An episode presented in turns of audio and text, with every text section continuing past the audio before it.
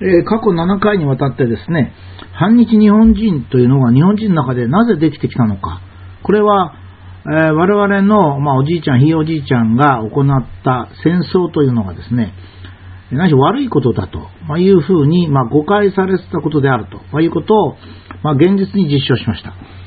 えー、それで中国戦について、中国南部戦線についてはですね、えー、非常に事態が複雑なので、少し後に回しております。これは全体の結論が変えるものではありません。というのはですね、日本が戦ったのはロシアという、ロシア人という白人であり、アメリカ人、イギリス人、フランス人、オランダ人であって、まあ、中国人と戦ったのは非常に特殊なんですね。で、中国となぜ戦ったのか、我々が戦ったいわゆる中国というのは誰なのか、えこれをですね、ちょっと明らかにするには相当めんどくさいものですから、え慎重にやろうと思います。結論は急ぎません。えそれからもう一つはですね、えっと、反日日本人にはちょっと癖があるんですね。その反日日本人の癖をちょっと3回ばかりあの話をしてですね、まあ、あのこういった議論というのは一本上司じゃなくて横糸縦糸で明らかにしていかなきゃいけませんので、ここでは反日日本人の性癖ということで3回ばかりやりたいと思います。一つはやっぱり圧倒的にですね、戦争というものに対する無知ですね。例えば教科書ですが、中学校の社会科用教科書にですね、こんなこと書いたんですよ。子供や、女性や子供を含む中国人を大量に殺害しました。かっこ南京事件。中、この事件は南京大虐殺として国際的に非難されましたが、国民には知らされませんでしたこういうのがあるんです。これ、読者の方が教えてくれたんですね。これはまずおかしいのは、文章がまずごまかしているのはですね、女性や子供を含む中国人を大量に殺害しましたっていうこの中国人は兵士、兵隊なんですね。ですから、兵隊は殺害した方がいいんですよ。これ、これはね、これが戦争に対する道戦争というのは殺害した方が多い方が正しいんです。変なんですよ。逆転してるんですね。だから、え、戦争の英雄っていうのは何万人殺しましたっていうのが英雄なんですよ。それから、この書き方は極めてずるい書き方なんですね。女性や子供を含む中国人っていう書き方してますから、みんなは、これを民間人だと思っちゃうんですね。女性や子供は例えば1人ずつでもこの方は成立するんですよ。女性1人、子供1人、中国人10万人、これは兵隊ですね、を殺害しました。これ戦果ですからね、これいいんです。殺害数っては戦果なんですよ。戦争の果実って言いますかフルーツって言いますかね。で、中がまた傑作ですね。南京大虐殺として国際的に非難されましたが、こんなことありません。南京大虐殺という言葉ができたのも戦後であります。国際的な非難も戦後であります。で、国民に知らされませんでしたっていうけど、南京大虐殺は戦後に作られた言葉なので、国民に知らされております。これだけの嘘を教科書に書くんですからね。一体誰が書いてるんですかね。やっぱりさすが反日日本人って感じですね。で、ちょっとここで戦争というものの定義とか国際法をちょっと説明しますと、虐殺ということはですね、戦争とは関係ないんですよ。戦闘というのはもともと全部が虐殺なんです。で、これはね、国際法があって、虐殺に入らない殺人というのはどういうのかというと、敵の兵士を殺すこと。だって、これ殺そうと思って必死になって撃ってんだからね。これ、殺して悪いなんてやると戦争ができないんですよ。それから非常に問題なのは形式を整えない投降兵士なんですよ。これはですね、投降するときには決まってるんです。白旗を掲げ、武器を使えないような形で集団で投降し、その指揮官が投降した旨を告げるという条件が必要なんですね。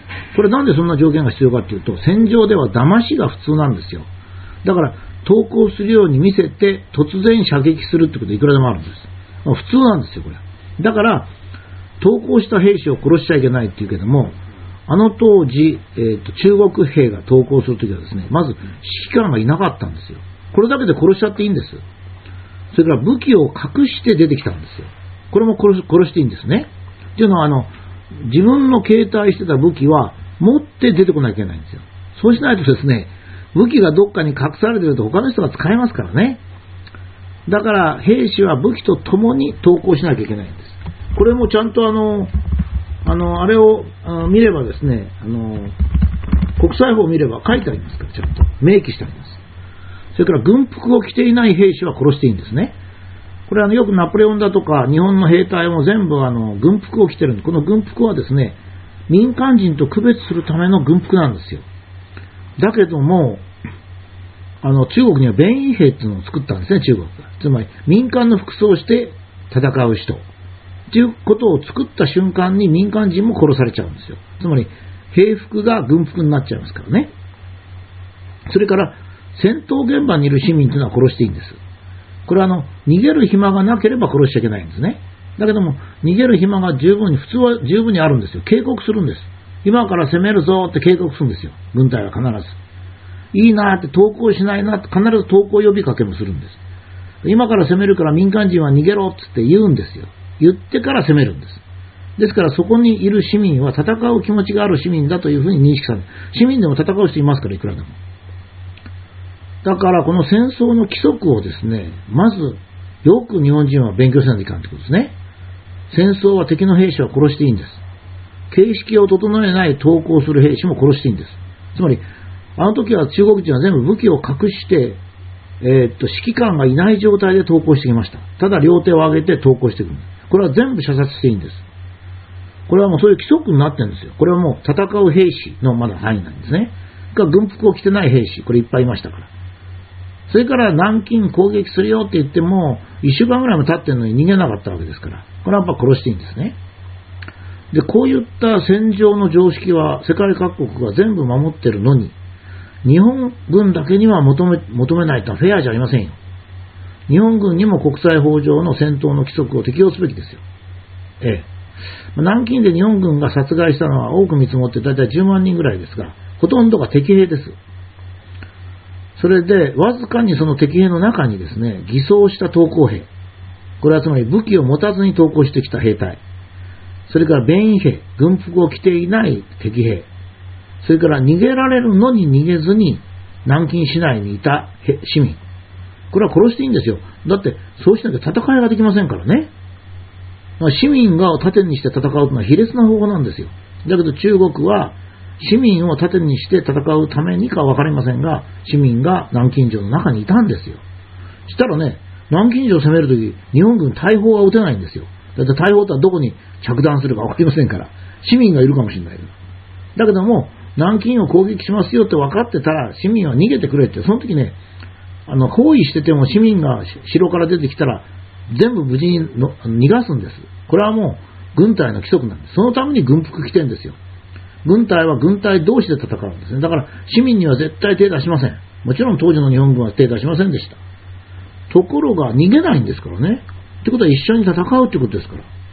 それは殺していいんですよ、本当は。だけど殺しませんでしたけどね。それで、国際法上で殺してもよいけども、戦闘以外だったという数もあることはあるんです。戦争がほぼ終焉した後、兵士を殺したと。これが約1000人ぐらいですね。これも意味、あの、まあ、戦争では仕方ないぐらいの人数ですね。虐殺では全くありません。あの、この当時の日本軍は国際的にも最も規律の正しい軍隊として知られておりまして、それが具体的には日英同盟の基礎にあったんです。イギリスというその当時世界に冠たる国が日本と何で同盟を結んだかっていうと、日本の軍隊が規律をや守るからなんですよ。これはもう北京の騒乱の時もそうでしたしね、各国軍隊が乱れる中、日本軍だけが乱れなかったんですよ。だからイギリスはそれを見て、アジアで同盟を結ぶなら日本だと決めたんですね。これに対して、アメリカ軍が日本本土を爆撃して殺害した婦女子を中心とした非戦闘員は80万人です。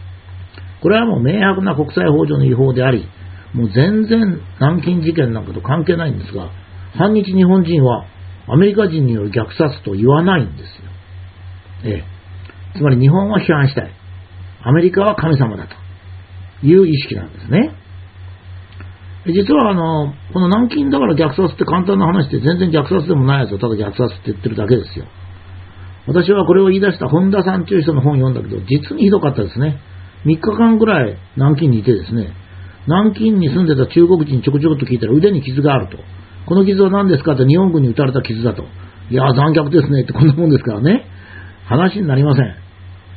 えー、つまり繰り返しますけども、南京で日本軍が殺害したのは国際法上、殺害していい人っていうか、むしろ戦争ですから殺害した方がいい人っていうのはちょっと極端ですけども、簡単にはそういうことなんですね、戦争ですから。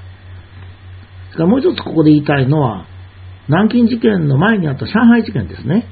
この上海事件は見かけ上は中国と日本が戦っておりますが、武器も、戦争の仕方も作戦も、日本軍を、なんて、おびき寄せた人も全部白人です。中国は白人によって戦っておりました。これを中国と日本の戦いというかどうかともうちょっと細かく見てみたいと思います。このように上海事件、南京事件というのは事変と言いますけども、これらは非常に難しい問題ですが、え、もう資料が膨大でありましてね、上海、南京事変を細かくやり出しますとね、戦争全体が見えなくなってしまいますので、この小さな事変はですね、あまり主要に取り上げませんが、そうは言ったってこの教科書にこんな嘘が書いてあったらですね、これダメですよ。これ主義とか意見じゃありません。事実に対する嘘ですからね、もう少し戦争というものとか、戦時法というものを、このね、そういう一つ一つ理屈があるんですよ。例えば、投降兵士はなぜ3つの条件がなければダメか。相手の指揮官、兵器を持って出ること。ですね。白旗を掲げること。これはどうしてかっていうと、ごまかすことがあるからなんですよ。あの戦場っていうのはもうトリックの集合体なんですよ。それはまあ日本の歴史でもそうですよね。裏切り、それからもうなんかもうそういうものに渦巻いて戦争するんですから。だから、あの武器持たないで両手上げてきたからそれを殺したから残虐だってそんなことはないんですよ。ちゃんと国際法に従ってやんなきゃいけないんですよ。それから弁員兵、つまり軍服を着ていない兵士がいる限りは市民殺していいんですよ。この仕方がないんですね。それから逃げる余裕があっても逃げない市民は兵士かどうか分かりませんからね、戦う意思があるかどうか。やっぱ殺してもいいんですね。戦争はそういうもんなんです。だから、この、日本だけを、日本軍だけがいけない。自分たちのおじいちゃんだけが、あの、国際法を守ってはいけないっていうのが、まあ、反日日本人なんですね。